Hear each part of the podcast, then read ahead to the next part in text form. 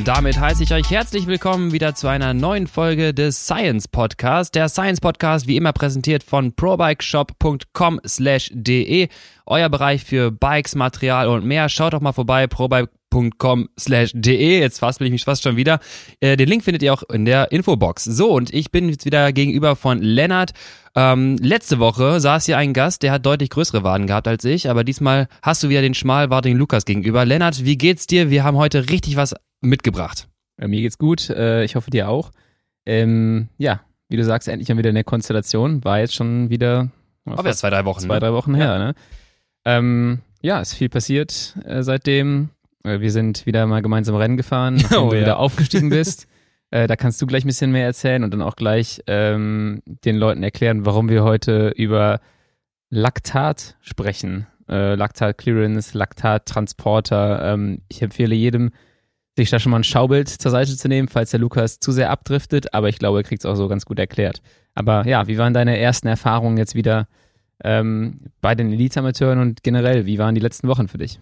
Genau, also ich habe, äh, wie Lennart schon sagte, bin aufgestiegen, bin wieder im Elite-Amateurfeld unterwegs und wir hatten am vergangenen Wochenende zwei Rennen, Samstag, Sonntag. Ähm, beide relativ ähnlich und da kommen wir auch direkt zum, zum äh, Use Case, über das wir heute sprechen möchten. Laktatabau, Training, Laktatabbaukapazität. Ich bin nämlich losgefahren, dachte mir so, geil, ich bin jetzt hier bereit. Meine 40-20er, die laufen und meine Vorbelastung, die läuft. Das Rad ist, achso, Leute, ich fahre jetzt auf dem Standardbike und bin jetzt unterwegs. Sack schnell das Ding. Äh, macht richtig Bock. Ähm, mit Du einer hast aber noch nicht mal die neuen Laufräder drin. Das, Ja, ja, das- wird auch nochmal einen, einen guten Schub geben. Ja, richtig. Ich freue mich schon, ich freue mich schon mega. Ich habe nur die alten Laufräder drin, habe das Gefühl, ich bin schon äh, echt schnell unterwegs. Ähm, ich habe auch äh, schön 140er Vorbau drauf, äh, schöne ähm, ja dropped äh, Position. Ähm, Unterlenkerposition ist auf jeden Fall deutlich tiefer als vorher. Und ich habe das Gefühl, das Ding läuft echt sauber durch die Kurve. Sorry für den kleinen Exkurs, aber das macht richtig. so erstmal Material-Talk. Das macht richtig Bock. Ähm, das muss ich sagen, hat echt gut funktioniert.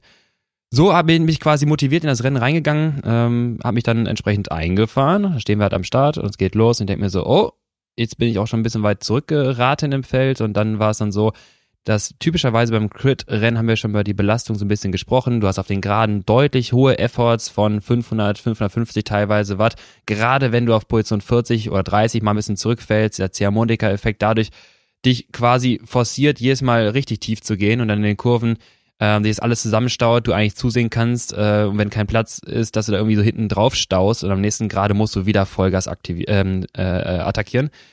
Und das sorgt dann dafür, dass ich äh, nach so sieben, acht Runden ähm, so viel Laktat in den Beinen stehen hatte, dass ich äh, auch wirklich die Kurbel kaum noch rumbekommen hatte. Ähm, 230 Watt waren schon irgendwie so Anschlag dabei und habe dann den Anschluss verloren und dann dauert das nicht lange, bis das Feld wieder von hinten kommt und äh, einen überrundet. Ähm, und ja, Samstag sowie Sonntag, deswegen ich habe da äh, bin da gerade so ein bisschen noch selber am Forschen bei mir selber, was das Problem ist. Ähm, aber dann, als ich überrundet wurde am Sonntag, äh, bin ich noch so ein bisschen weitergefahren, dann kam Lennart auf einmal von hinten und der hatte richtig Bock. Denn äh, erzähl mal, Sonntag, wie war es bei dir? Ähm, Sonntag lief eigentlich genau wie Samstag ganz gut. Samstag war so ein bisschen ein bisschen weirdes Rennen. Mhm. Ja, da sind relativ viele Leute dann äh, auch gesprungen äh, und irgendwie ist jeder sitzen geblieben und es sind immer alle einzeln weggefahren.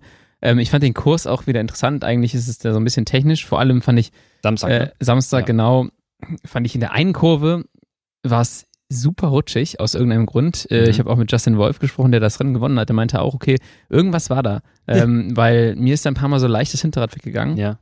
Interessant war auch in der äh, Zielausgangskurve, die darfst du auch nicht von außen fahren, der, weil die, die Straße an sich ist zu beiden Seiten abschüssig. Mhm. Das heißt, wenn du dann reingezogen bist ähm, und sozusagen über den Scheitelpunkt der Straße gefahren ist, bevor du den Linksknick gefahren bist, war es wie eine Halfpipe, wo du die Kurve hattest, die nach Ja. außen ansteigt Ja. und andersrum, ähm, wenn du zu weit außen gefahren bist, war die Kurve im Prinzip nach außen leicht abschüssig am Anfang der Kurve. Ja, ja. Und das hat einen himmelweiten Unterschied gemacht. Das hat irgendwie so ein bisschen gedauert, bis ich gecheckt habe, so okay, ja gut, an sich ist die Kurve gar nicht rutschig, sondern äh, irgendwie nur die Stelle, wo du gefahren bist ein paar Ja. Mal. Ähm, ja, Samstag lief schon ganz gut. Wir haben die Gruppe erst getroffen mit, mit dem Team. Wir hatten einen drin, der dann ähm, ja, kleine Explosion hatte Hilfe! und einfach ausgestiegen ist. Dann hatten wir keinen mehr drin in der Gruppe. Das war ein bisschen unglücklich. Ähm, und ich weiß gar nicht, was wir da geworden sind. Irgendwie Achter oder Neunter Ja. noch. Und am nächsten Tag auf der Kö waren wir auch zu viert oder zu fünft, glaube ich. Äh, leider so ohne ein, zwei große Motoren da. Das heißt, ähm, mussten noch ein bisschen pokern. Büttich hat es direkt in eine Gruppe geschafft von sieben, acht Fahrern, die ähm, aber mit drei Fahrern vom Team Sportform uns so gar nicht gepasst hat und in Bütti auch nicht. Ja. Deshalb haben wir, nachdem die Gruppe eigentlich schon einen relativ großen Vorsprung gehabt hat, äh, gesagt auch, okay, wir sollten ein bisschen gucken, dass wir die zurückholen. Ja, genau. Leute, Kommunikation an der Stelle, ne? Also der Bütti hat auch nach außen hin zum Teamkollegen signalisiert, ah, ich weiß nicht, ja. ich habe das hier nicht unter Kontrolle. Nummer eins, drei Fahrer vom anderen Team, dann vielleicht nicht selber die äh, überlegensten Beine äh, gehabt und dann heißt es, okay, dann rufen, dann rufen die von außen quasi in das Feld rein, Leute äh, zufahren. Und dann entscheidest du dich quasi als Teamkollege, das Ding vorne zuzufahren, weil du sagst, okay, einer bei acht Fahrern das ist jetzt gerade in dem Szenario weniger wahrscheinlich, das zu gewinnen, als jetzt das ganze Feld zurückzuführen und wieder vier Fahrer oder fünf Fahrer zu haben bei 70 Fahrern, weil da gibt es immer noch bessere Optionen im hinteren Fahrerfeld. Ja, genau. Und vor allem kommt es immer ein bisschen darauf an, wer ist in der Gruppe drin, was für Chancen äh, rechnen wir uns aus in einem Sprint aus dieser Gruppe und am Ende ist es halt auch so ein bisschen, äh, wie, was ist das Ziel fürs Rennen? Fahren wir hier mit dem Ziel Podium, dann ist die Gruppe eigentlich auch schon gut, weil das, das packt der Betty äh, in dem Fall. Ähm, oder fahren wir, haben wir die Absprache, wir fahren jedes Rennen auf Sieg. Und dann war es halt so, okay, der Sieg ist nicht hundertprozentig, äh, ja, oder hundertprozentig ist der Sieg sowieso nie, aber die Chancen stehen relativ ja. schlecht. Da waren äh, mit, mit Sventura und schneller Fahrer drin, mit zwei Teamkollegen. Das heißt, wird hier auch gesagt, okay, das ist nicht ideal. Dann haben wir die, also wir haben sie nicht aktiv eingeholt, wir haben ein bisschen mitgeholfen. Ja. Ähm, dann kam wieder alles zusammen, dann ging die nächste Gruppe. Wir haben die erst verpasst, glaube ich. Ich bin dann aber nochmal hingesprungen.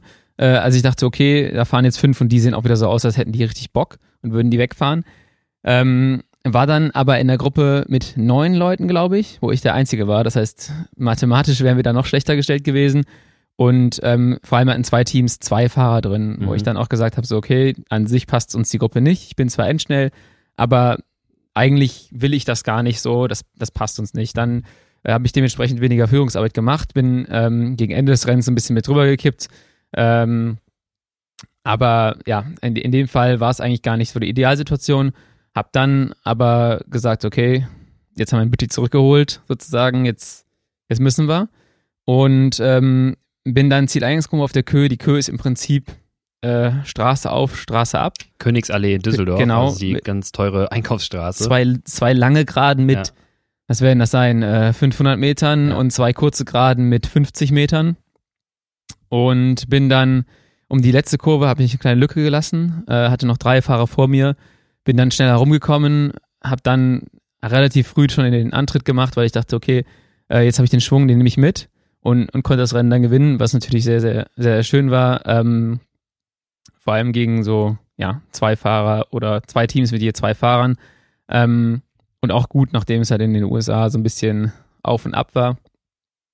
Und ich bin natürlich, natürlich auch froh, dass es am Ende geklappt hat, ne? wenn wir jemanden zurückholen oder mit zurückholen und der sagt dann so, yo, äh, ich opfere meine Chancen, dann ist man in dem Moment aber auch so ein bisschen unter Druck. Natürlich. Dass man dann auch ähm, ja, liefern muss in dem Sinne. Deswegen bin ich doppelt froh, dass es geklappt hat.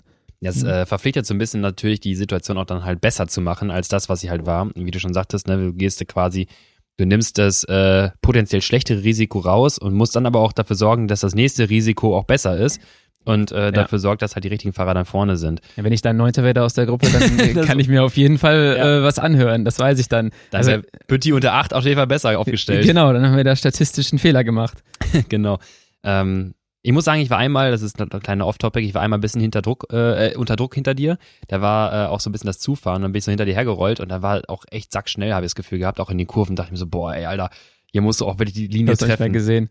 Und ich habe immer hinter, ich habe immer zurückgeguckt, und äh, immer zweite, das, zweite ja. Kurve, da wo dieses Schlagloch auch ja, war, genau. da musstest du auch außen bleiben. Ja. Habe ich immer nach hinten geguckt, so wie gut ist der Typ hinter mir rumgekommen. Du warst eine Phase lang hinter mir, dann ja. dachte ich mir so, boah, der hat Lücke gekriegt in der Kurve. Boah, ist das unangenehm, weil jetzt gerade treten die vorne mhm. Vollgas an und ich, ich hing dann in der Reihe und da ich direkt am Rad war und mehr Schwung hatte, war der Antritt immer okay für mich. Aber ich ja. habe mir gedacht, wenn du jetzt nicht unbedingt mehr Schwung mitgenommen hast und direkt in der Reihe warst, hat übelst, es übelst hat auch, Genau, es hat auch ständig gerissen. Auf Position 30, 40 war das so hart, weil es ständig da äh, an vorderer Stelle irgendwo zwei, ja. drei Meter waren. Der konnte es auch zufahren, aber das potenziert sich nach hinten. Und so hast du jedes Mal, auch wenn du die Kurve trotzdem gut triffst, immer wieder dann fünf bis sieben Meter, die du halt ja. zufahren musst und das tut da richtig weh.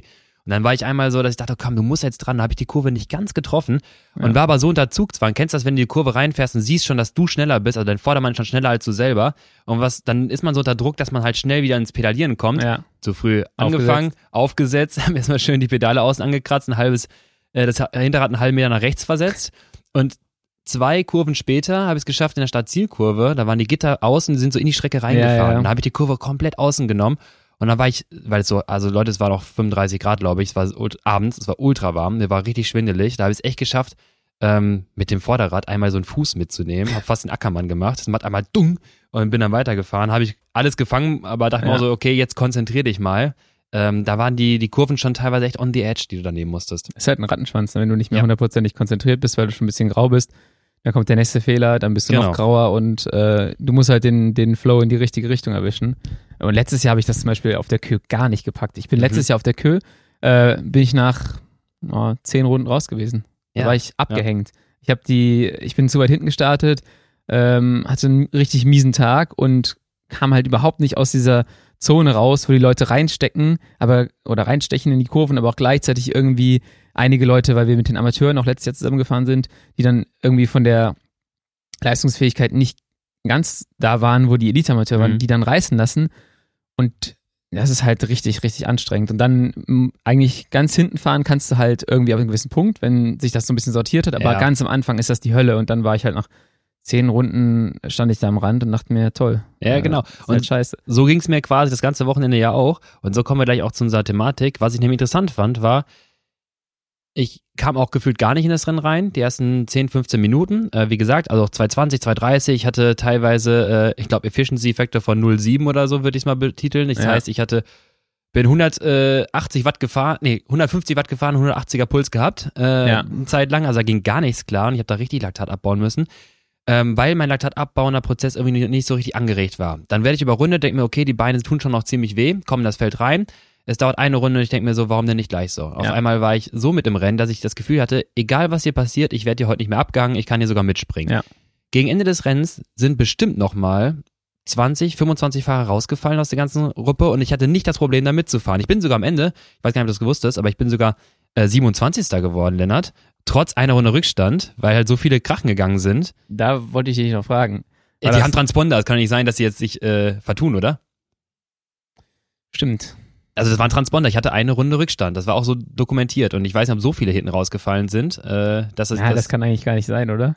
ich Wir waren ja vorne schon zu, zu acht oder zu neunt. Wir wollen das jetzt hier nicht aufklären, deinen 27. Plug. Wir waren vorne zu acht und zu neunt. Ich habe auch keine Wenn Punkte bekommen, 27. deswegen wenn du dann 27. wirst, wäre das Feld ja im Prinzip, wenn wir neun sind, ähm, 18 Fahrer groß gewesen. Ja. Da wären nur 18 Leute nicht überrundet gewesen. Ich glaube, ah, doch, das funktioniert, klar. Du bist Elite-Amateur und in unserem Feld war ja Misch, Mischung aus Amateur und Amateurfahrer. Elite. Genau. Amateur und das heißt, ja, theoretisch kann es funktionieren. Das könnte ja. sogar wirklich funktionieren. Egal. Auf jeden Fall ging es nur darum, dass ich äh, im Finale, wo andere wirklich noch Probleme hatten, auch dann die Runde kassiert haben, aber am Ende des Rennens, und ich habe sie quasi in den ersten 10 Minuten kassiert, ja. das Gefühl hatte, jetzt geht's. Und da war auch, die Beine waren halt da. So, und jetzt kommen wir zu, zu der großen Thematik. Es geht nämlich heute um Laktat und vor allem Laktatabbau und Laktataufbauende Prozesse und warum tun eigentlich die Beine nach so einem Sprint so weh und wie kann ich das Ganze halt verbessern?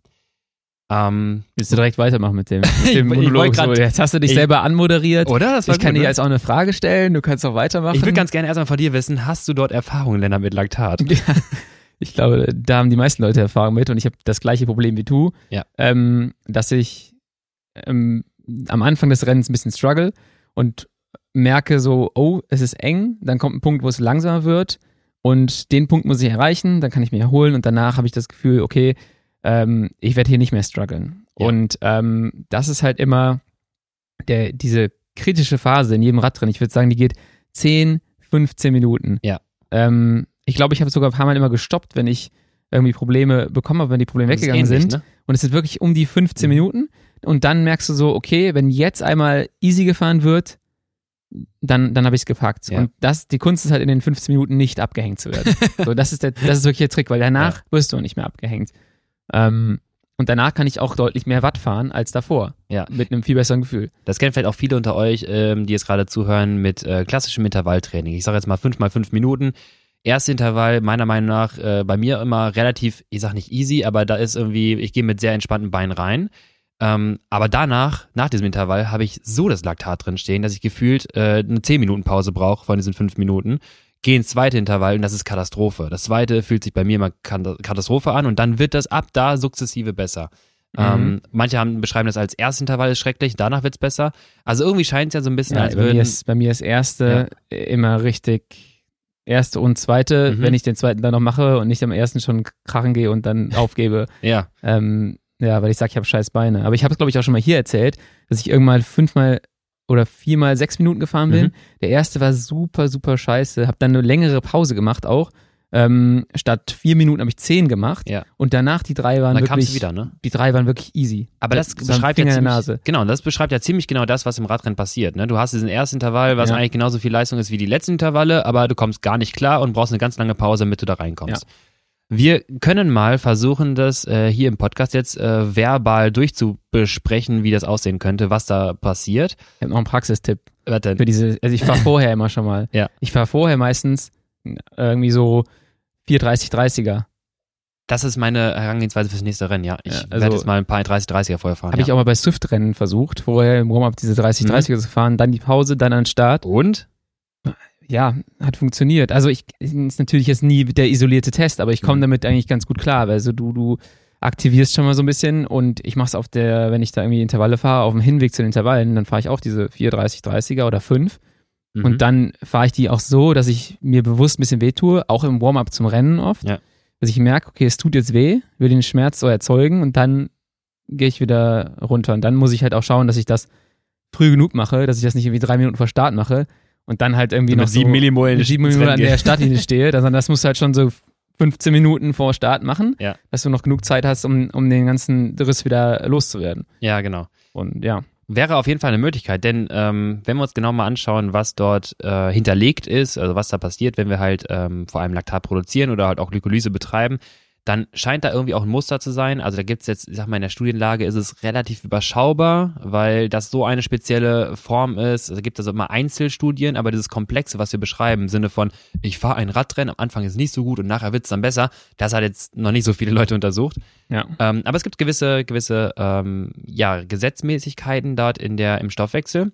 Und das ist relativ, ähm, ja, man kann sich das relativ plakativ und simpel vorstellen. Überlegt mal, eine Zelle, eine Muskelzelle, die kontrahiert und braucht letztendlich, haben wir schon häufig besprochen, Substrate zum Verstoffwechseln, also Kohlenhydrate und Fette. Ja. Da ist Energie drin, die brauchen wir am besten unter Zuhilfenahme von Sauerstoff, denn dann können wir sie aerob nennt man das, verstoffwechseln. Das heißt, wir gehen mal in den, in den Punkt der Glykolyse, also ja. Kohlenhydratverbrauch.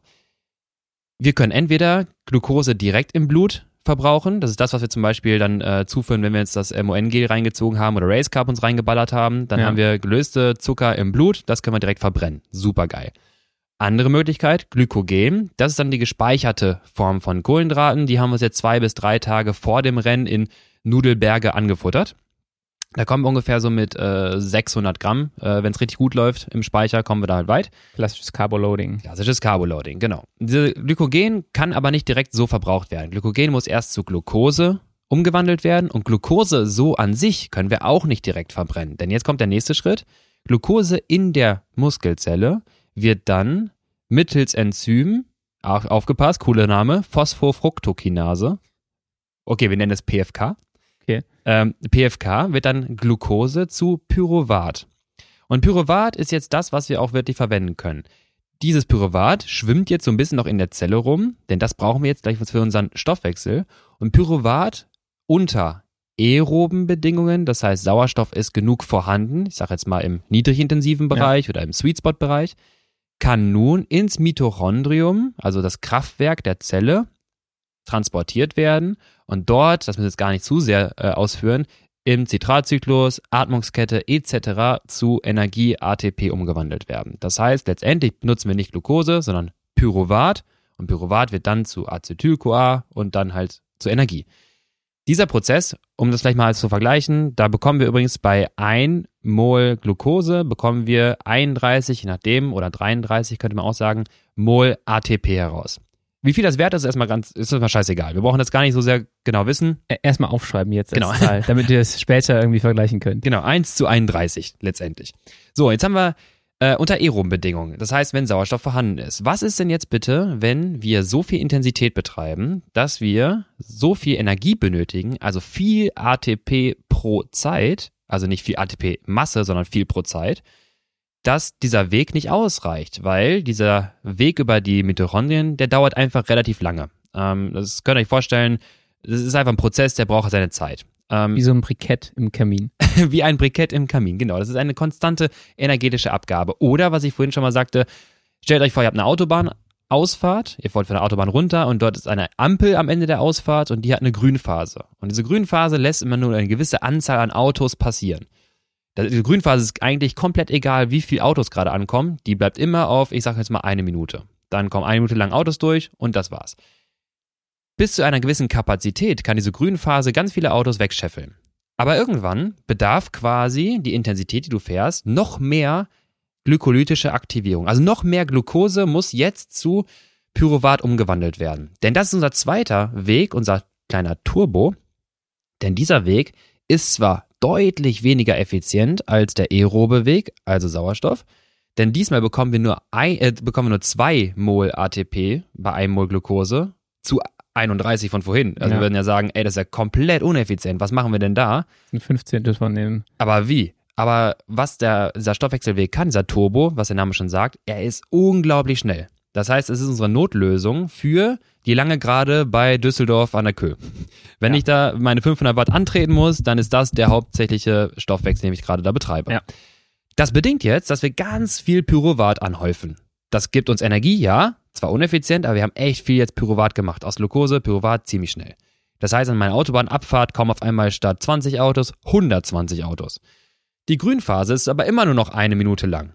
Oder auch unser Mitochondrium kann immer nur noch die gleiche Menge Pyruvat verstoffwechseln. Das heißt, jetzt haben wir einen Stau. Ja. Einen Pyruvatstau oder einen Autostau auf der Autobahn. Das ist nicht gut. Denn Pyruvat. Stau nervt. Stau nervt und man, man kennt es auch, Pyruvat in der Zelle, das ist nervig, ne?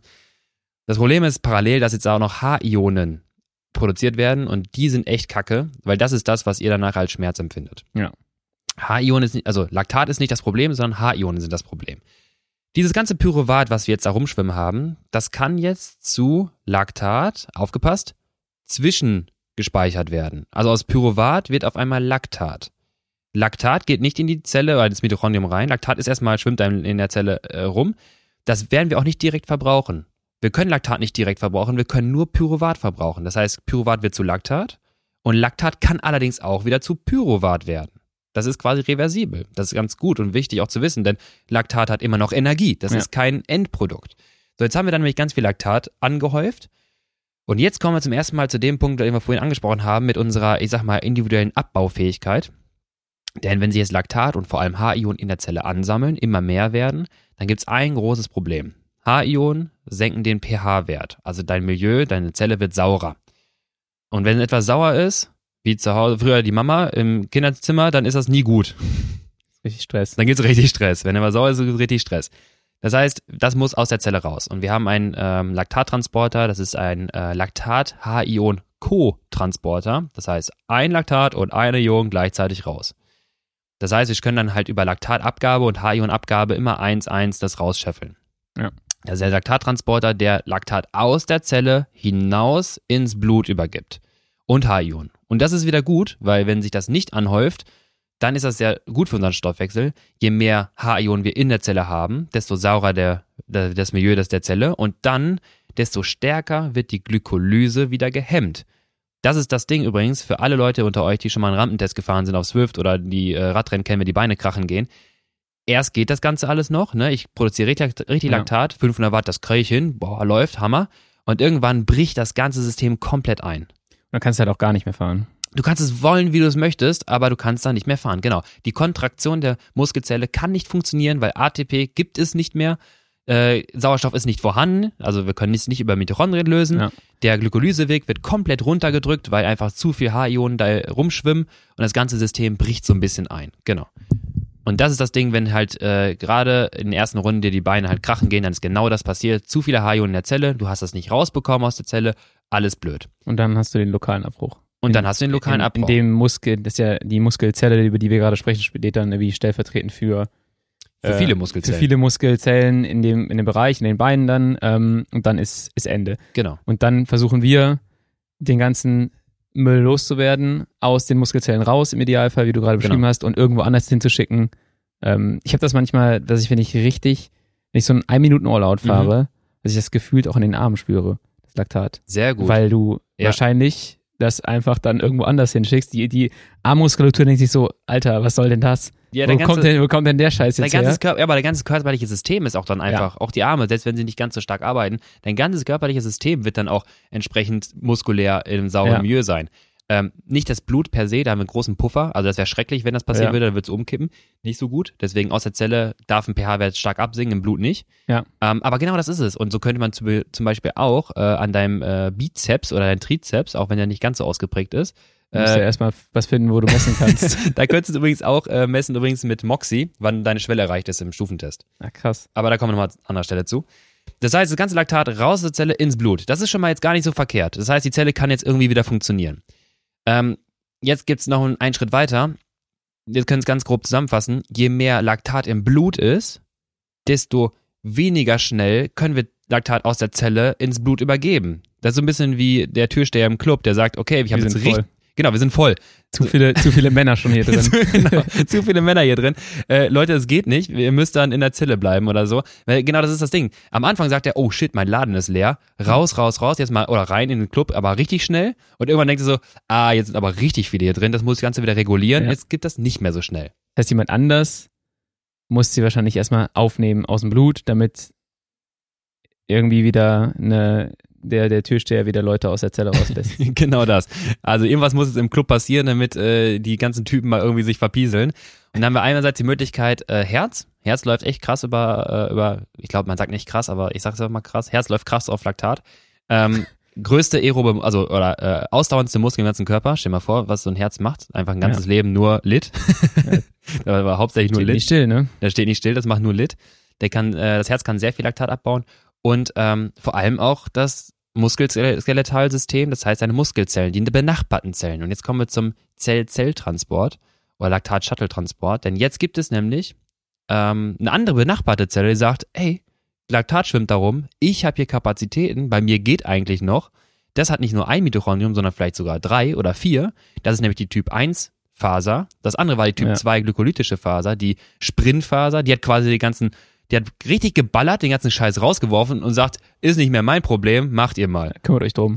Und dann sagt die Typ 1 Faser, ja, ich nehme das, komm, ich habe ja fünf Mitochondrien, gib her damit. So ein bisschen wie wir mit unserem Planeten, den wir vermüllen und dann hast du so ein paar Sozia soziale Zellen, die sagen so, ja gut, ich kümmere Also, mich drum. Ja, genau, genau. Äh, keiner will es dann irgendwie machen. Und dann hast du soziale Zellen wie Typ 1 Faser, die sagt dann, na komm, Laktat ist hier, schwimmt jetzt hier rum, nehme ich wohl, äh, werde ich dann irgendwie verbrauchen. Und dann gibt's quasi den MCT4, das ist dann der nächste Laktattransporter, da geht dann das ganze Laktat in die Zelle wieder hinein. Jetzt haben wir immer noch Laktat, wir haben gerade schon gesagt, Laktat bringt uns da nicht viel, sondern müsst zurück zu Pyruvat, das ist dann die Pyruvat-Dehydrogenase, wir sagen wieder PDH, und dann wieder von Pyruvat in die Zelle und verbraucht. Das heißt aber auch, um das nochmal jetzt abzurunden, Laktat, haben wir schon gesagt, ist nicht schlecht, sondern Laktat hat immer noch Energie. Das ist sehr wichtig zu wissen. Das ist kein Endprodukt, das ist ein Zwischenprodukt.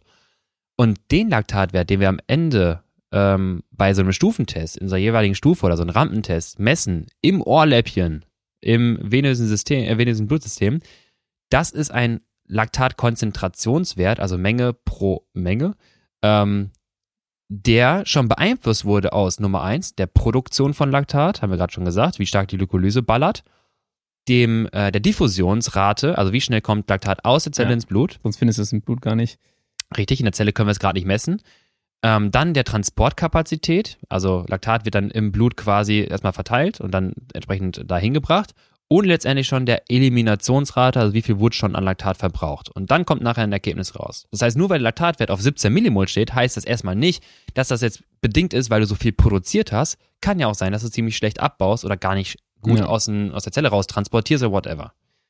Also idealerweise misst, würde man einen Weg finden, auch das noch viel lokaler zu messen, Mhm. um dann bessere Rückschlüsse ziehen zu können. Also, weil du halt, ne, klar, du hast nur diesen, diese einen Testart, aber ansonsten äh, ist es halt nicht ganz so aussagekräftig, wie wenn du das irgendwie messen würdest. Ja, überleg mal, ähm, was heißt nicht ganz, also es wird, es ist eine gute Reflexion auf jeden Fall. Also deswegen warten wir am Stufentest auch immer so fünf Minuten Ja. oder acht Minuten sogar besser, wenn du halt Laktat messen möchtest, weil es dauert einfach seine Zeit, bis das halt da oben im Ohrläppchen angekommen ist. Und es ist so, ne, wenn du einen Laktatwert von 8 Millimol im Ohrläppchen misst, kann durchaus in der, äh, im Vastus lateralis Laktatwerte von 38 Millimol gerade äh, verfügbar sein. Und jemand, jeder, der schon seinen Laktatwert mal kennt aus dem Stufentest, weiß, dass 38 Millimol auf jeden Fall ziemlich wehtun würde. Ja. Äh, und die wenigsten wahrscheinlich von uns hinbekämen. Also ich sag mal, Rekordwerte liegen so zwischen Tiefe 20 bis 25 Millimol im Allgemeinblut und das ist schon ordentlich. Ähm, und das, wie gesagt, ist natürlich bedingt aus diesen vier Faktoren, äh, Produktion, Diffusion, Transport und Abbau. Naja, und jetzt wollen wir irgendwie ja es hinbekommen, dass wir möglichst schnell Laktat abbauen können, beziehungsweise auch schnell wieder unsere Leistung bringen können. Weil wir haben gerade gesagt, das ist unser Turbo, den wir zwischenzünden für die lange Gerade bei der Kö bis zur nächsten Kurve. Und äh, es sieht jetzt gerade nicht danach aus, als wäre demnächst eine ruhige Phase. Ähm, deswegen, wir produzieren, produzieren und irgendwann kommt der Punkt so, shit, wir müssen das jetzt einfach wieder abbauen, sonst können wir gleich nicht mehr produzieren und wir Ja. kassieren gleich die Runde. Und dann kommt auf einmal glücklicherweise sogar die Fügung, es ist drei, vier Mann-Gruppe ist gegangen und äh, das Feld macht ein bisschen ruhig Ja. und atmet mal durch. Und dann hast du auf einmal die Chance, Laktat abzubauen. Und das ist gerade der Prozess, den ich vorhin beschrieben hatte, wieder Rückfuhr, Rückfuhr, Rückfuhr in die, in die Zelle und dann Laktatabbau. Jetzt die, die kurze Quizfrage, Lennart. Ähm, was glaubst du denn, was ist so ein Faktor, um die Laktatabbaurate zu verbessern? Also was könnte dann, es gibt mehrere Sachen, was könnte denn so ein Punkt sein, der funktionieren könnte? Ja, wahrscheinlich brauchst du halt mehr Transporter, du brauchst mehr Sauerstoff. Ähm, ja, im Prinzip willst du ja erstmal das H, H plus, Ja, genau. H plus Ion loswerden. Ähm, das ist auch mal so ein Ding. Alle reden immer von Laktat. Laktat hat Ja. diesen miesen Ruf. Und äh, Denkt sie so, warum? warum, Alter? Ich, ich liefere doch Energie. Ich Was soll das? mache überhaupt gar nichts. Und nur weil der auf dem, gleich, in dem gleichen Auto aus der Zelle raussitzt wie das Genau. H plus Ion, Wir können HNIO nicht messen, deswegen nehmen wir von der, Laktat. wie wenn du von der Polizei angehalten wirst und die verhaften dich, weil du der Fahrer bist, obwohl du nichts gemacht hast. Der Beifahrer hat irgendeinen Scheiß gebaut. Ähm, ja, es hat zwei Möglichkeiten da in, in dem, oder das sind jetzt zwei Möglichkeiten, die mir einfallen. So, Ja. ständig Laktat-Raustransporter ins Blut, Laktat-Reintransporter wieder in die, in die anderen Zellen. Ähm, und dann ist es ja in den anderen Zellen ja auch wieder so, dass du das Laktat verstoffwechselst oder das H-Plus-Ionen verstoffwechselst. Was ist das? Nee, verstoffwechselst Ja, kannst du Ja. sagen. äh, wieder unter Zunahme von Sauerstoff. Also brauchst Genau. du auch wieder Sauerstoff, dann hat das ja auch wieder mit der VHS Max zu tun. Ja, Und deswegen ist es so, dass ich als äh, Sprinter, sprintlastiger Fahrer mit einer relativ hohen Rate Mhm. nur funktioniere, wenn ich auch gleichzeitig eine relativ hohe Sauerstoffaufnahme habe. Ja, genau, weil du jetzt in dem Szenario hohe Rate, hohe Sauerstoffnahme oder sagen wir hohe Sauerstoffnahme und mittlere Rate, manchmal auch nicht so verkehrt, hast du den maximalen Energieoutput. Also Ja. du hemmst ja keinen Stoffwechsel. Ich sag Ja. mal, der lang ausdauernde Triathlet, der sich seit Jahren halt nix. runtergedrückt hat, genau, Ja. der wird ja, der kann super Laktat abbauen, vielleicht irgendwie auch in gewissem Maße, aber der produziert ja auch keins. Also Ja. der wird die, gerade auf der Köhe wird er gar nicht fahren können. Der hat nicht das Problem, dass er es gar nicht abbaut, der produziert es ja gar nicht erst. Ja, im Prinzip ähm, brauche ich viele Türsteher, großen Ja, Club, genau. großen großen Club und viele soziale Zellen. Genau. Obwohl die sozialen Zellen, die sind dann bei dem beim sprintlastigen Fahrer gar nicht so krass ausgeprägt, aber Ja, kommt auch an, was du für ein sprintlastiger Fahrer bist. Ja. Nehmen wir mal die sprintlastigen Fahrer, die richtig hohe VHC Max-Werte haben, wie ein Sagan früher, Ja. wie ein äh, auch Colbrelli oder so, ne? wie ein Michael Matthews. Da haben wir schon mal über das Ja. Dilemma von ihm gesprochen. Das heißt, äh, maximal Energieturnover und das Ganze halt abpuffern können über hohe VHC Max. Und wie du gerade schon richtig sagtest, ähm, hohe VHC Max ist ein Sammelbegriff letztendlich. Äh, was wir gerade gesagt haben, wir brauchen Mitochondrien, genau. Ja. Und das ist dann halt äh, korreliert nachher mit einer hohen VHC Max, weil du ja mehr Sauerstoff äh, umsetzen kannst. Typ 1 Fasern helfen immer, ne? Also du hast natürlich Typ 2 Fasern, die es produzieren, Ja. ähm, Typ 1 Fasern, die es halt so ein bisschen abbauen tendenziell. Äh, auch Typ 1 Fasern, äh, Entschuldigung, Typ 2 Fasern, die glykolytischen, können auch abbauen, aber halt nicht so stark wie Typ 1 Fasern. Äh, aber zu viel Typ 1 Fasern, zu wenig Typ 2 willst du auch nicht, weil dann leidet deine Sprintperformance oder Laktatproduktionskapazität wieder runter. äh, jetzt eine Frage, die mir einfällt. Ja. Ich meine, man kann VHC Max messen, man kann VLA Max zu einem gewissen Grad irgendwie messen. Ähm, kann man auch Laktattransporter, wie sagt man, Laktattransporter Konzentration oder die Fähigkeit, Laktattransporter zu bilden, äh, Ja. messen?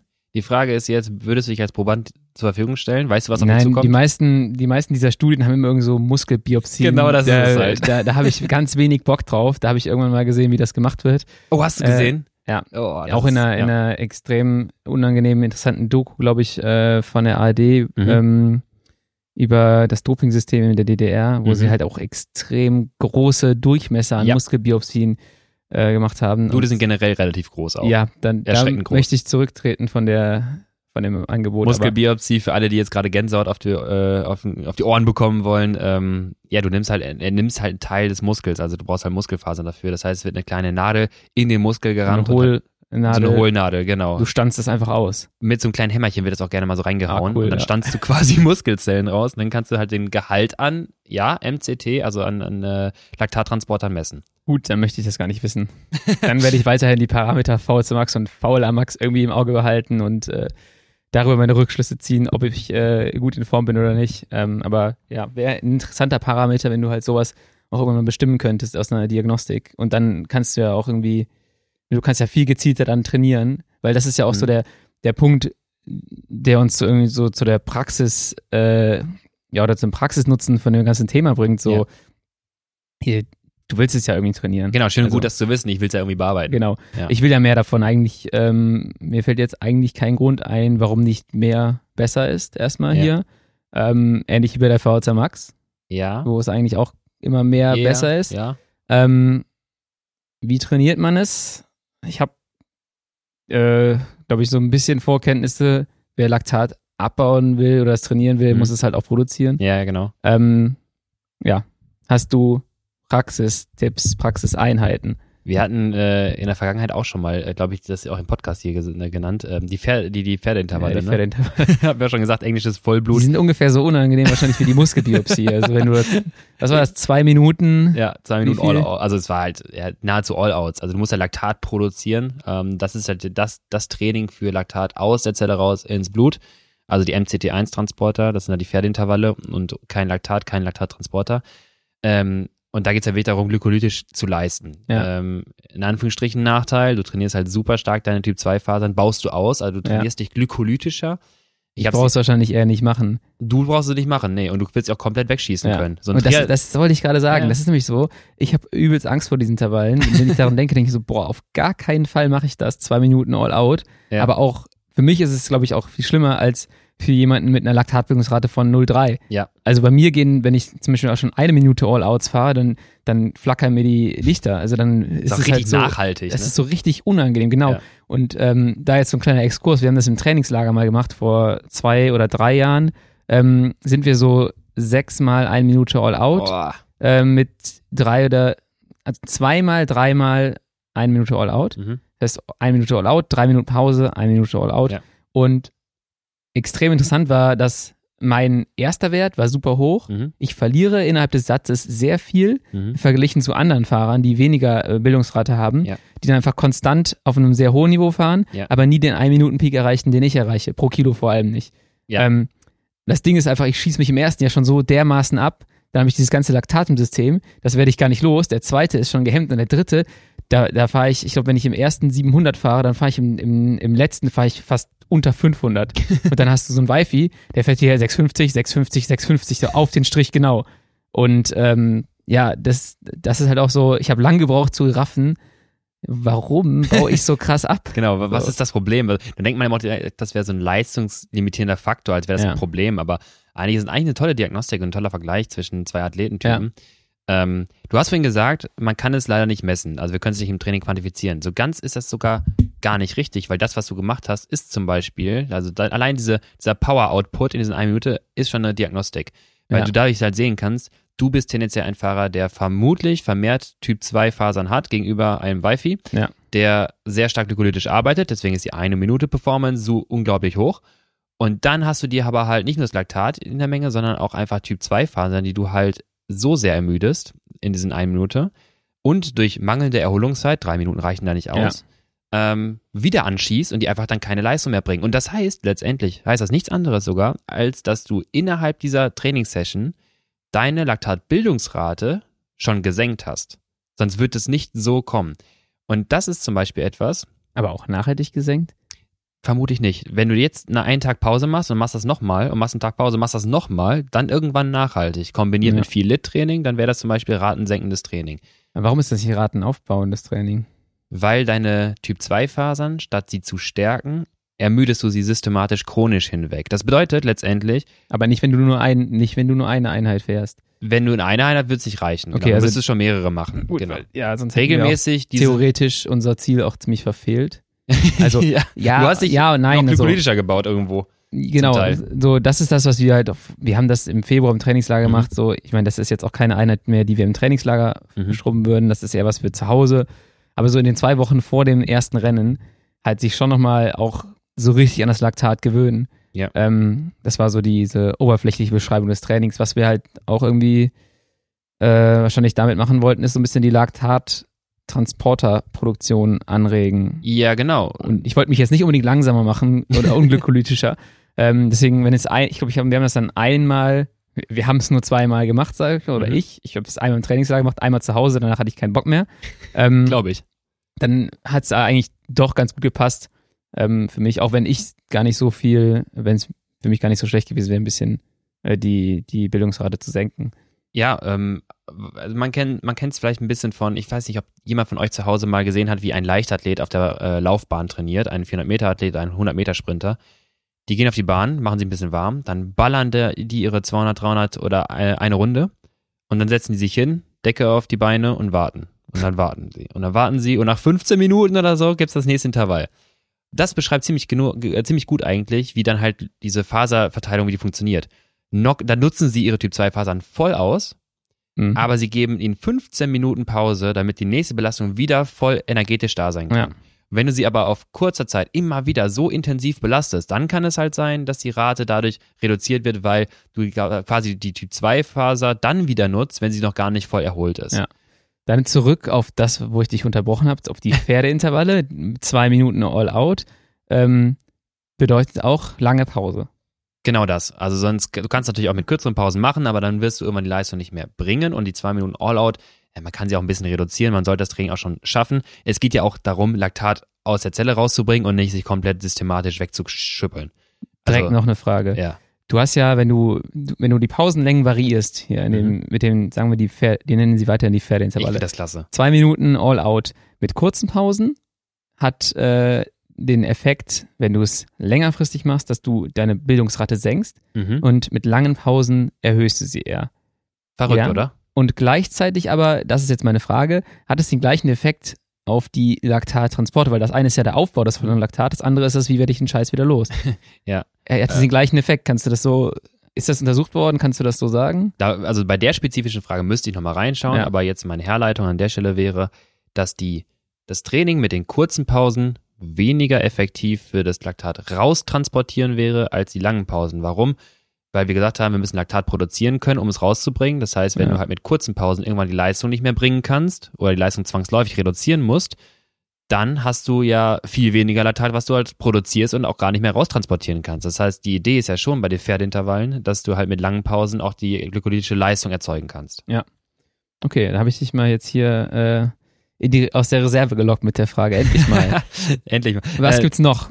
genau, äh, also- du kannst dir natürlich die ultimative schmerzhafte Methode geben. Das sind die Pferdeintervalle. Gibt's. Ich wollte sagen, das ist auch schon, ich, ich war gerade überrascht, ob jetzt noch was drüber kommt, aber Pferdeintervalle sind schon, ich, Ich glaube, glaub- Upper Limit. ja. Und was kann man noch machen? Man kann machen. Ähm, du kannst auch regelmäßiges Laktat-Over-Under-Training machen, im Sinne von, ich baue jetzt für eine gewisse Zeit Laktat auf ähm, Ja. und halt eine längere Zeit Laktat wieder ab. Wo ist der Intensitätsbereich, jetzt kommt dir, spiele ich den Ball wieder zurück, wo du das meiste Laktat abbaust? Also welcher Intensitätsbereich wäre der höchstmögliche Laktatabbau? Äh, LOP. Lack of Pyruvat. Wow, ja. Das ist so ein Begriff, den ich immer im Hinterkopf habe und wo ich auch lange gebraucht habe, immer wieder den richtig einzuordnen. Aber ich Ja. glaube so, das ist jetzt Ja. der Punkt, wo ich es endlich geschafft habe. Genau, das oder auf Mardersche Deutsch äh, maximales Pyruvatdefizit. ja. Ähm, wir haben ja gerade den Stoffwechsel erklärt so ein bisschen. Ich hoffe, man konnte dem vorhin folgen, weil wenn wir jetzt das uns wieder vor Augen führen, dann ist ja der Begriff maximales Laktat, äh, Entschuldigung, maximales Pyruvatdefizit genau, ähm, erklärt ja genau das. Du hast ja das maximalste Defizit, das angereicherte Laktat, also eine gewisse Aktivierung der Glykolyse, sonst ohne Pyruvat wäre nichts da zum Abbauen, also eine gewisse äh, Pyruvat-Aktivierung und dann eine hohe Aktivierung der aeroben Kapazität, sprich Typ 1 Faser und so weiter, die das Pyruvat auch verstoffwechseln Ja. können. Und wenn dieser Abstand zwischen Elimination und äh, Produktion so weit wie möglich auseinander steht, dann hast du die, genau, maximale Laktatabbaurate äh, Abbaurate, äh, oder auch gleichgesetzt relativ ähnlich zum Fatmax, also maximale Fettstoffwechsel. Ist das dann der Punkt, äh, jetzt zeige ich wahrscheinlich, dass ich es doch nicht verstanden habe. Bis Äh, jetzt war alles beim, super. Beim Over-Under Ja. fährt man ja eine Minute zum Beispiel überhalb der Schwelle im VHC Mhm. Ja. Ähm, und das, den Under-Bereich fährst du eher so im unteren Sweet Spot oder Sweet Spot-Bereich. Warum fährt man es nicht am LOP? genau, oder, ich hätte es, ja. Nee, das LOP ist halt irgendwie immer niedriger auch schon als Ja, der. Fatmax. ja, genau. Ähm, ja, genau. Warum fährt man es nicht dort?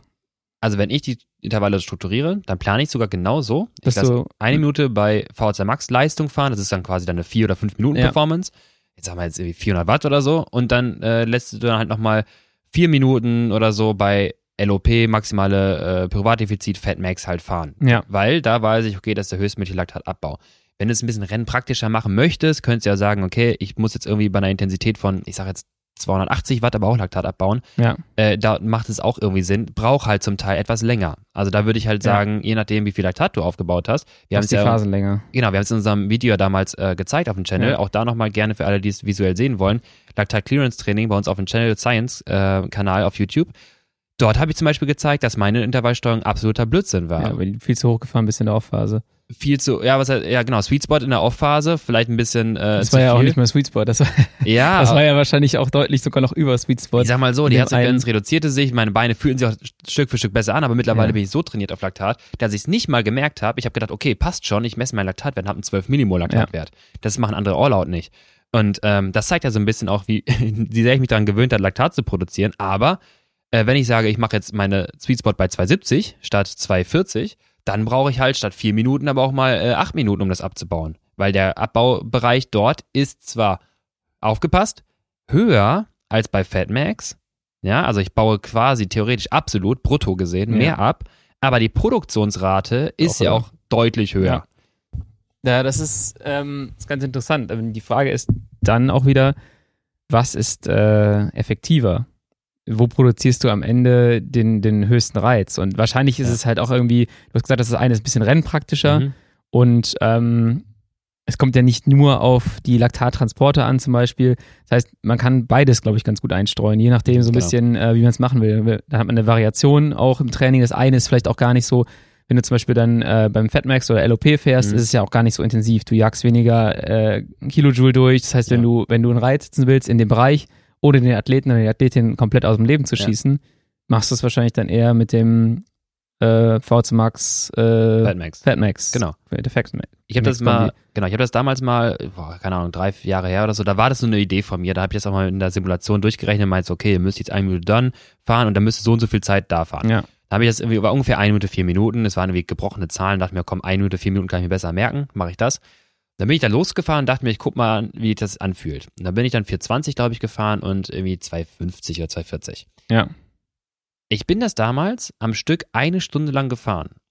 Ähm, und ich möchte jetzt gar nicht sagen, dass das irgendwie besonders toll war oder also im Sinne von, guck mal, wie geil ich bin, sondern es ist durchaus möglich, wenn du das Over-Under quasi so steuerst, steuerst, dass du wirklich Laktat aufbaust, aber auch die entsprechende Menge abbaust, dann ist, bist du in der Lage, das für eine Stunde lang aufrecht zu halten. Im Durchschnitt kam dann nachher irgendwie sowas wie 270, 280 Watt raus Ja. und sogar 302 NP oder sowas, weil natürlich, ne, Das ist halt eine krasse Zahl auch dann am Ende. ja, du, genau, du, wachsel, wa- äh, du, du wechselst auch mal stark in dieser Intensität und wir Ja. wissen ja, NP ist auch stark davon abhängig von, von Intensität.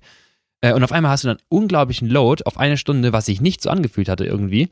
Und was du halt geschafft hast, um jetzt vielleicht auch mal da dich abzuholen, was du gerade gefragt hattest, was ist effektiver? Ich würde sagen, halt über eine Stunde hinweg habe ich, ohne mich nachhaltig für die nächsten Tage so stark anzunocken, habe ich Laktat auf und Abbau trainiert, ähm, wo ich genau weiß, ey, ich habe jetzt irgendwie Laktat aufgebaut, das habe ich, das merke ich auch und ich baue auch alles an Laktat wieder ab und es wurde sogar, es hat sich so angefühlt, dass ich bei Wiederholungen, äh, das waren ja dann irgendwie zwölf Wiederholungen, bei äh, der vierten, fünften schon, statt zwei Minuten 47 Erholungszeit, bis ich dachte, jetzt sind die Beine wieder frisch, war es dann noch eine Minute fünf und Ja. irgendwann nur noch sech- 60, also äh, 50 Sekunden. Da habe ich so, okay, Ja. ich könnte jetzt wieder. Und das zeigt ja so ein bisschen, dass der ganze Prozess optimiert wird. Ob es jetzt die Reduktion der Laktatproduktion war, das glaube ich halt so ein bisschen nicht, weil die Leistung war trotzdem da und es hat Ja. sich auch nach Laktat angefühlt. Das Laktat rausspülen, das Laktat rein in die andere Zelle, was auch immer, ist das mir egal, aber irgendwie habe ich diesen Prozess angeregelt, äh, angeregt, over, under Ja. zu fahren und halt entsprechend auch Laktat abzubauen. Interessant, ja. Ich meine, es ist, glaube ich, auch ganz gut, dass wir darüber reden, weil die meisten äh, Athleten und Athletinnen, die, wenn du denen äh, dieses Laktat-Shuttling und Laktat-Clearance-Training gibst, die fahren dann die On-Phase und dann fahren die die Off-Phase eigentlich immer so auch so hoch es geht irgendwie. Ja, Das ist ja der At- Ausdauerathletenanspruch. ist ja, der- ja ähm, das ist aber auch immer so dieses, dieser Fluch. Ich bin Ja. die im Trainingslager gefahren und bin die mit, jetzt kommen hier so ein paar äh, niedrigere Werte, 380 in der On-Phase gefahren und 250 in der Lennart, Off-Phase. mach's mit Watt pro Kilo. Ja, genau. Aber ähm, 250 war dann so, boah, Lennart, ey, Junge, 250, müsstest du jetzt nicht eher so 270, 280 fahren? Oder eher so 270? Und ähm, dann dachte ich mir so, nee, habe ich jetzt noch keinen Bock drauf. Jetzt im Nachhinein denke ich so, ja gut, ich Ja. habe ja auch im Prinzip nichts falsch gemacht. Ich hätte sogar ja noch viel, viel niedriger fahren können. Ich bin mir sicher, dass mein Fatmax auch noch deutlich unter 250 liegt. Ähm, der liegt wahrscheinlich irgendwie so bei 180 oder 170 Watt. So. Ja, Je nachdem, wie der Trainingszustand ist. Ne? Ich habe es lange nicht sein. gemessen, aber es, äh, ich glaube, ähm, ja, diese, diese, diese Bandbreite in der, in der Off-Phase, wo du das alles noch richtig machst, die ist halt extrem groß. Ja. Zwischen fast bei der Schwelle, je nachdem, wie rennnah du es simulieren Ja. willst, und halt irgendwie tiefster Grundlagenbereich. alles bis quasi Sweet Spot Schwelle, wissen wir auch, baust du tendenziell Genau. Laktat wieder ab. Es funktioniert ja.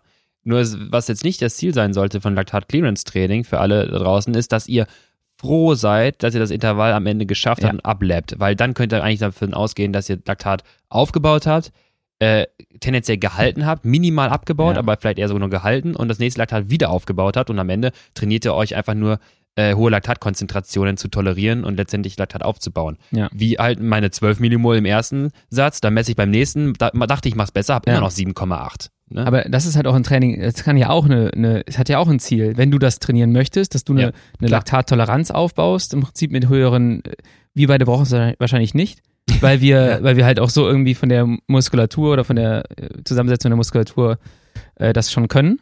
Aber andere Fahrer, die halt irgendwie sehr träge sind und ein Triathlet, der sich zum Beispiel zum Straßenfahrer machen möchte, der ja, oder der das zum Beispiel auf der Mitteldistanz sagt, ich habe hier einen welligen Kurs und ich äh, brauche auch mal Ja. phasenweise on.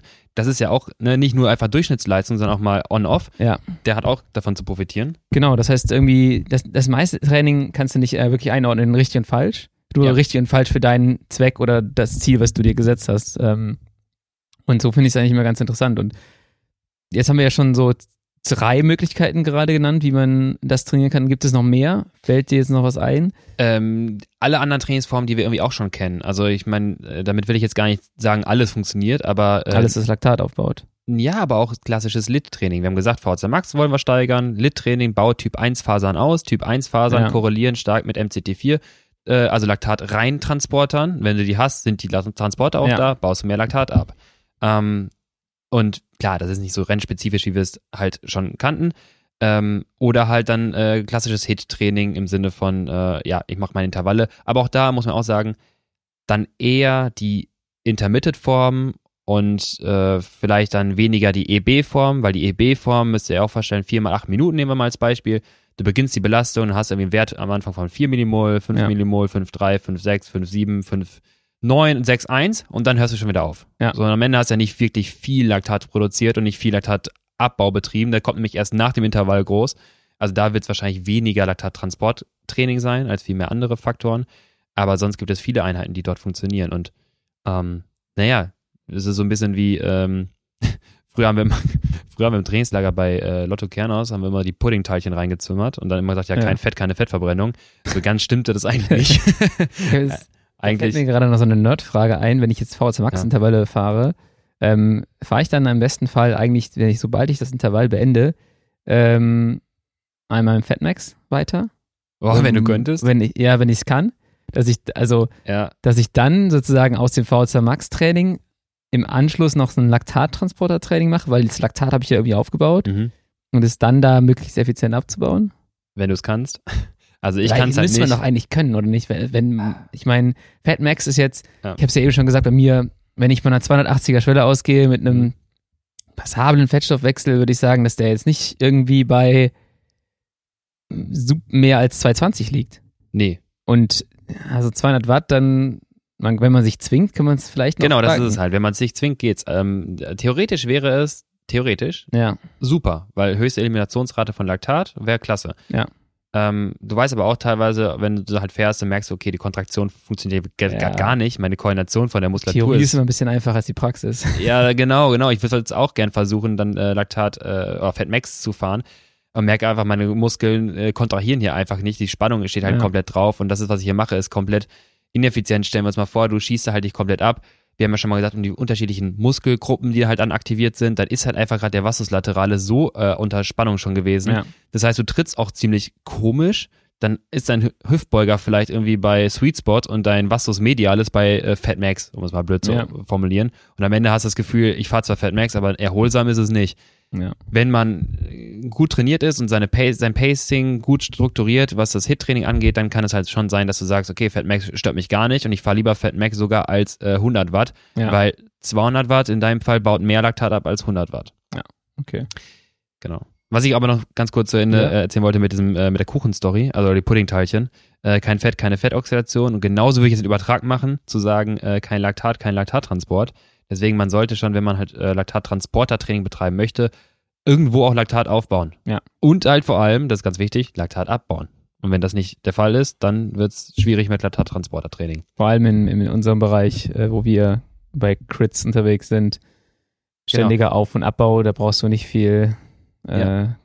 G2, Ekeltempo. Ja, yeah, genau, das reicht da nicht aus. Geilste Laktatabbautraining? Crit-Rennen. Ja. Also die Belastung, die kannst du ja, das machst du so, so gönnst du dir der nicht im Training. Und das merke ich jetzt nach äh, den USA. Mhm. Nach zehn Crits am Stück kommst du irgendwie nach Hause und gut, die ersten Rennen, die liefen ultra, ultra schlecht, die, äh, also das erste Rennen in Aachen. Ähm, aber jetzt dann in Dormagen und so ging es schon besser und auch auf der Kö. Ja. Du merkst halt immer, dass du dann so ein bisschen, also du kannst da dieses Auf- und Abbauen ständig machen. Du hast dich, du hast auch gesagt, bevor ich hingefahren bin, das wird wahrscheinlich dann ein bisschen auch durch die Überlastung der Ja. ähm, Typ-2-Fasern dazu führen, dass die Bildungsrate ein bisschen runtergeht. Das ist ja das Ding, was wir vorhin gesagt haben mit den kurzen Pausen. Ne? Du Ja. gibst ja zehn Tage IEs. Ja. Genau das ist es. Und dann ähm, merkst du eigentlich immer, dass du so ein bisschen mehr Standgas hast. Es fällt dir so ein bisschen leichter, vielleicht in eine Gruppe zu gehen. Du bist Mhm. vielleicht ein bisschen langsamer im Sprint. Ähm, aber ja, das ist halt auch mal, also diese zehntägige Crit-Serie ist halt, da kann ich mich zu motivieren. Zu zehn Tagen IEs äh, kann ich mich nicht motivieren. Das ist halt, Ja, wenn du halt in dem Szenario, wie jetzt in meinem Fall, so ein bisschen Rennmangel hast, weil du nicht ganz durchfahren kannst und dort einfach das Training nicht mitnehmen kannst, da muss man sich was einfallen lassen. Oder Tauchen. tauchen. Die Und Runde dann, tauchen. Und dann geht jemand tauchen und dann kommt man in der nächsten Runde wieder. Zumindest, äh, zumindest eigentlich ist das Ziel, Ja. auf gar keinen Fall davon aussteigen. So. Genau Aus das. Du trainingstechnischer musst- Sicht ist es schwierig äh, von der, vom Kopf her, sage ich mal. Aber Ja. im Prinzip muss man halt schon irgendwie versuchen, dann Genau, das ist ja das Ding, was du trainieren wolltest. ja. Und du, genau, wenn du halt nach zehn Runden raus bist, hast du einfach nur Laktataufbau betrieben, bis du krachen gehst und dann hörst du auf.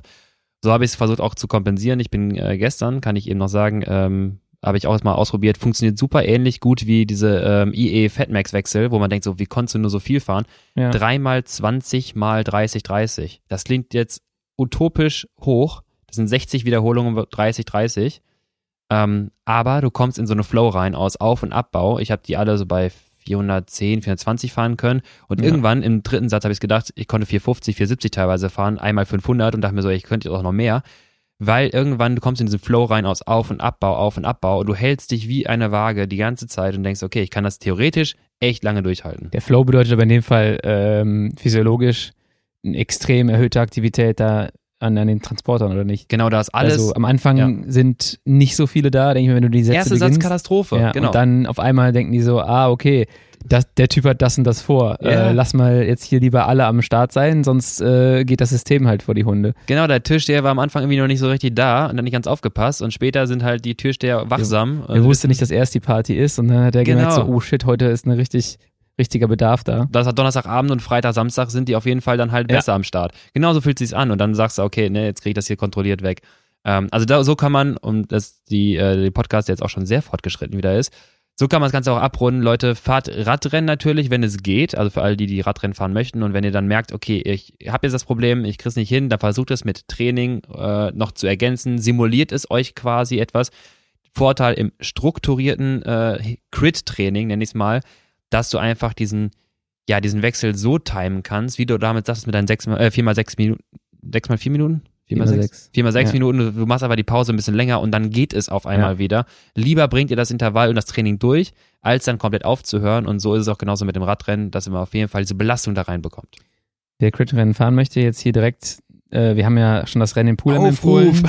Aufruf, aber auch am 2.10. Äh, unser erstes eigenes Rennen, das Colonia Kids Rennen. Oh, das wird. Zweiter Zehnter. Dritter Zehnter ist Münsterland Giro. Man kann also, wenn man aus Süden für Münsterland Giro anreist, einen Tag schneller, äh, Tag früher anreisen, in Köln ein Rennen fahren. Wir machen Hobbyrennen auf jeden Fall, dass man viele Einsteiger abholen kann. Und am nächsten Tag kann man weiterfahren zum Jedermann-Rennen nach Münster. Und äh, wer noch kein Radrennen gefahren ist, ist herzlich willkommen. Ähm, wir wollen da gerne so ein richtiges Einsteigerrennen sein. Okay, jetzt hast du gerade angeteasert. Es muss nur mal kurz einen Fakt raushauen. Runden, Rundenlänge ungefähr? zwei Kilometer in Köln an den Poller Wiesen. Ähm, wenn das Wetter mitspielt, ähm, dann haben wir da, glaube ich, auch ein sehr, sehr cooles Event, eine coole Party. Ähm, Und einen maximal schönen Sonnenuntergang im Rennen. genau, ja. Domblick. Sogar ein bisschen. hinter den Kranhäusern. Ähm, ja, also es sollte sich eigentlich lohnen, würde ich mal sagen, wenn wir Ja. mit unseren Plänen so durchkommen, wie wir sie haben. Und ähm, dann würden wir das gerne hier in Köln etablieren als, als cooles Radrennen. Genau, da werden wir auf jeden Fall sicherlich in den nächsten Podcast-Folgen nochmal mehr zu erzählen. Ihr werdet auf jeden Fall auch dort nochmal was auf Instagram lesen oder auch so demnächst was mitbekommen. Also haltet euch mal so ein bisschen terminfrei. 2. Oktober, auch wenn ihr nicht Radrennen fahren möchtet, kommt vorbei, guckt es euch an. Äh, diese zwei Stimmen werden visuell auch da sein und sich das Ganze auch gönnen. Äh, du wirst fahren. Ja, hoffentlich. Also wenn Hoffentlich. die ganze Orga nicht an dem Tag selber äh, Ja. zu viel Zeit frisst, werden wir, werden wir fahren.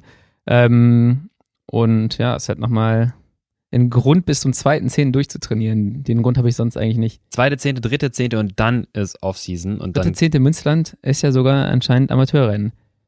ich freue mich auf das Kopfsteinpflaster. Aber 6 Uhr äh, oder 5 Uhr aufstehen, so nochmal. Ähm, ja, kann Wird- man eigentlich mal machen. Ja. Wird auf jeden Fall ein äh, ereignisreiches Wochenende und danach ist quasi Off-Season angesagt. Das heißt, haltet durch bis zum 1. Oktoberwochenende, beziehungsweise dann 3. Oktober äh, bis zum Feiertag. Das wird auf jeden Fall nochmal ziemlich fancy. Wir geben nochmal nähere Informationen, äh, wenn das Ganze dann ranrückt, wann was stattfindet, wie ihr da euch äh, dann melden könnt und so weiter. Da werdet ihr auf jeden Fall auf dem Laufenden gehalten. Wie immer natürlich bitte den Podcast abonnieren, damit ihr ständig auf äh, ja, die neuesten Folgen aufmerksam gemacht werdet, sowie natürlich auch dem YouTube-Kanal science.cc folgen. Dort gibt's immer aktuelle coole Videos, demnächst auch die äh, Crit-Serie von Lennart und es sind noch ein paar andere Themen offen. Es gibt noch geile Videos, Masterclass jede Woche.